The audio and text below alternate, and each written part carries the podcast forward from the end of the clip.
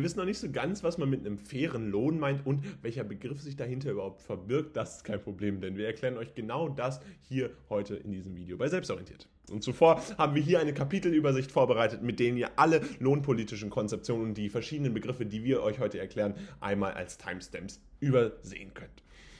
Und ganz bevor das Video jetzt losgeht, wollen wir euch noch unseren Kurs vorstellen. Der ist nämlich jetzt verfügbar mit allen lohnpolitischen Konzeptionen, die wir euch heute hier natürlich auch erklären wollen. Alle Konzepte, die entsprechend wichtig sind für euren Unterricht mit Texten, Aufgabenzusammenfassungen und auch Lernkarten für das schnelle Lernen. Und außerdem bekommt ihr jetzt auch noch 20% mit dem Code WELCOME.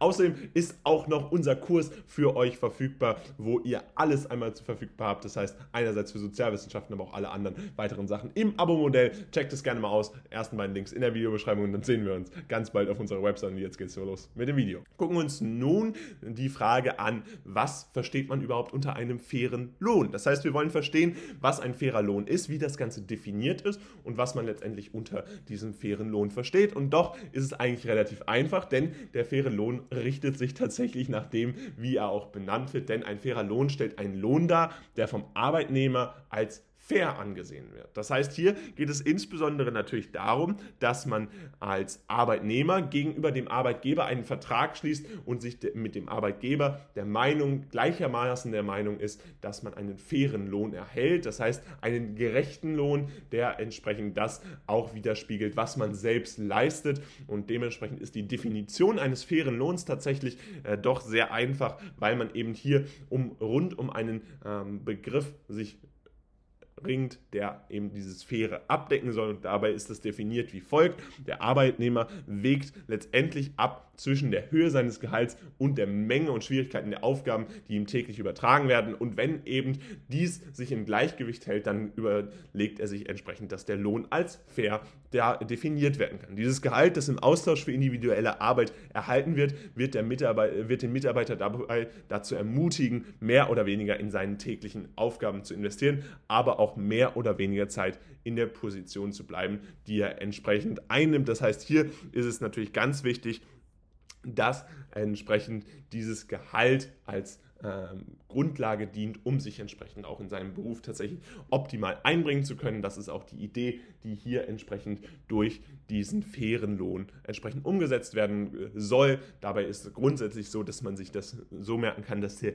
faire Lohn häufig über dem Mindestlohn liegt. Das heißt, wenn die eigene Arbeitskraft eigentlich so viel bringt, dass sie mehr als der Mindestlohn ist, das ist häufig der Fall. Das heißt, hier äh, haben wir nochmal eine Einordnung des fairen Lohns auch von der Höhe um euch einfach nochmal eine Vorstellungskraft gegenüber dieses Begriffes zu geben. Und ganz wichtig ist, dass es verschiedene Initiativen, Institutionen gibt, welche diesen fairen Lohn absichern wollen. Das geht dabei natürlich insbesondere um Länder, die weniger äh, entwickelt sind und nicht unbedingt immer einen fairen Lohn zahlen können, beziehungsweise wo die Arbeitnehmer entsprechend auch letztendlich ausgebeutet werden. Und dabei gibt es beispielsweise die NGO Fairtrade, die sich für einen Einsatz äh, für fairen Lohn entsprechend äh, ermöglicht. Das heißt, hier wird, ne, werden Arbeits- unübliche äh, Löhne gezahlt, die in diesen Ländern eigentlich nicht üblich sind, äh, um dann aber dennoch einen fairen Lohn und ein existenzsicherndes äh, Leben, ein menschenwürdiges Leben entsprechend dann zu gewährleisten.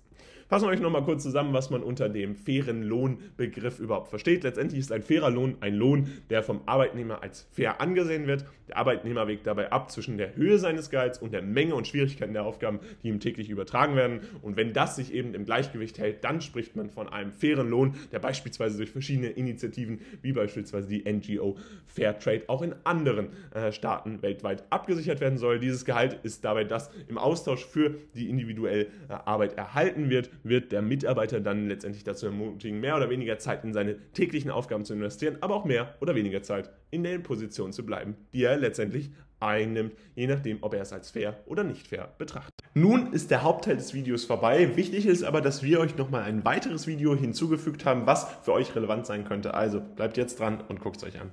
Gucken wir uns zuletzt noch die Frage an, was versteht man letztendlich unter dem Existenzminimum, beziehungsweise was ist das Existenzminimum? Bitte entschuldigt den kleinen Rechtschreibfehler dort entsprechend in der Frage, denn letztendlich ist das Existenzminimum nicht äh, gänzlich reguliert, sondern es geht hier darum, dass der existenzsichernde Lohn letztendlich äh, das ist, was ein Arbeitnehmer verdient, äh, wenn wir verschiedene Faktoren entsprechend berücksichtigen. Und dabei gilt es natürlich, das Ganze von Land zu Land unterschiedlich zu betrachten, denn wir wissen, dass unterschiedliche Länder unterschiedliche Aspekte haben, die berücksichtigt werden müssen, um eine Existenz vollziehen zu können. Offensichtlich ist das Preisniveau in europäischen Ländern deutlich höher als in afrikanischen Ländern. Dennoch muss man hier eben berücksichtigen, dass dann ein existenzsichernder Lohn etwas ganz anderes bedeuten kann. Der existenzsichernde Lohn soll dem Arbeitnehmer und seiner Familie letztendlich einen angemessenen Lebensstandard sichern und dafür gibt es insbesondere die Weltbank, die OECD, die ILO und die Vereinten Nationen, die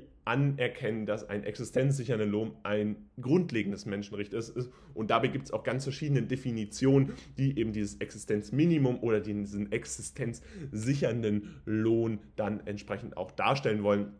Und das sind eben Möglichkeiten, der dann, wo dann entsprechend ermöglicht werden soll, dass Mitarbeiter und seine Familie über der Armutsgrenze dann entsprechend leben können und dann tatsächlich auch eben dieses Menschenrecht der Existenz, des existenzsicheren Lohns dann äh, gewährleistet ist. Dabei ist es so, dass einige argumentieren, dass es unmöglich ist, das in einer quantifizierbaren, in einem quantifizierbaren Standard für einen existenzsicheren Lohn festzulegen. Grundsätzlich ist es aber so, dass es da doch einige Tools gibt, die man anwenden kann, einige Techniken, die angewendet werden können, um zumindest eine vernünftige Schätzung der Höhe vorzunehmen, auf der ein existenzsichernder Lohn letztendlich liegen sollte. Und dabei gibt es unter anderem die Verwendung der Armutsgrenze, des Kaufkraftindex oder des sogenannten Warenkorbansatzes, bei dem ein Warenkorb erstellt wird mit den wichtigsten existenzsichernden Bedürfnissen, äh, die dann entsprechend immer gekauft werden. Und wenn man entsprechend mit seinem Gehalt diesen Warenkorb entsprechend kaufen kann,